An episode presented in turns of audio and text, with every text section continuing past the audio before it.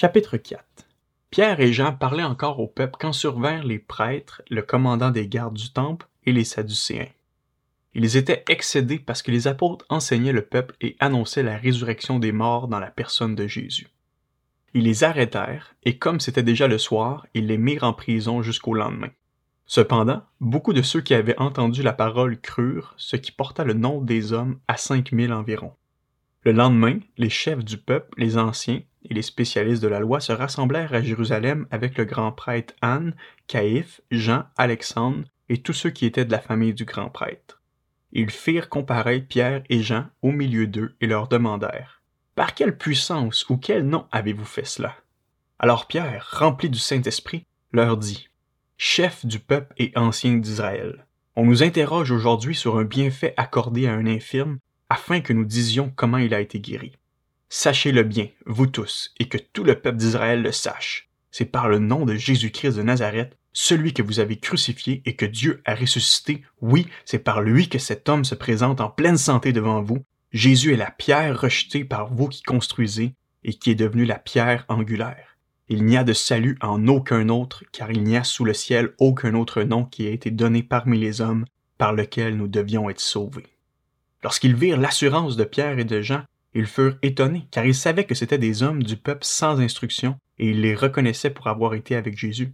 Mais comme ils voyaient debout avec eux l'homme qui avait été guéri, ils n'avaient rien à répliquer. Ils leur ordonnèrent de sortir du Sanhédrin, puis ils délibérèrent entre eux en disant Que faire à ces hommes? En effet, ils ont accompli un signe miraculeux évident, c'est clair pour tous les habitants de Jérusalem, et nous ne pouvons pas le nier. Mais, afin que cela ne se propage pas davantage parmi le peuple, défendons-leur avec menace de parler désormais à qui que ce soit en ce nom-là. Alors ils les appelèrent et leur interdirent absolument de parler ou d'enseigner au nom de Jésus. Pierre et Jean leur répondirent. Est-il juste devant Dieu de vous écouter, vous, plutôt que Dieu? Jugez-en vous-même. Quant à nous, nous ne pouvons pas ne pas annoncer ce que nous avons vu et entendu. Les chefs du peuple leur firent de nouvelles menaces et les relâchèrent. À cause du peuple, ils ne trouvaient pas le moyen de les punir parce que tous attribuaient à Dieu la gloire de ce qui était arrivé. En effet, l'homme qui avait bénéficié de cette guérison miraculeuse était âgé de plus de quarante ans. Une fois relâchés, Pierre et Jean allèrent trouver les leurs et racontèrent tout ce que les chefs des prêtres et les anciens leur avaient dit. Après les avoir écoutés, ils s'adressèrent tous ensemble à Dieu en disant Maître, tu es le Dieu qui a créé le ciel, la terre, la mer et tout ce qui s'y trouve.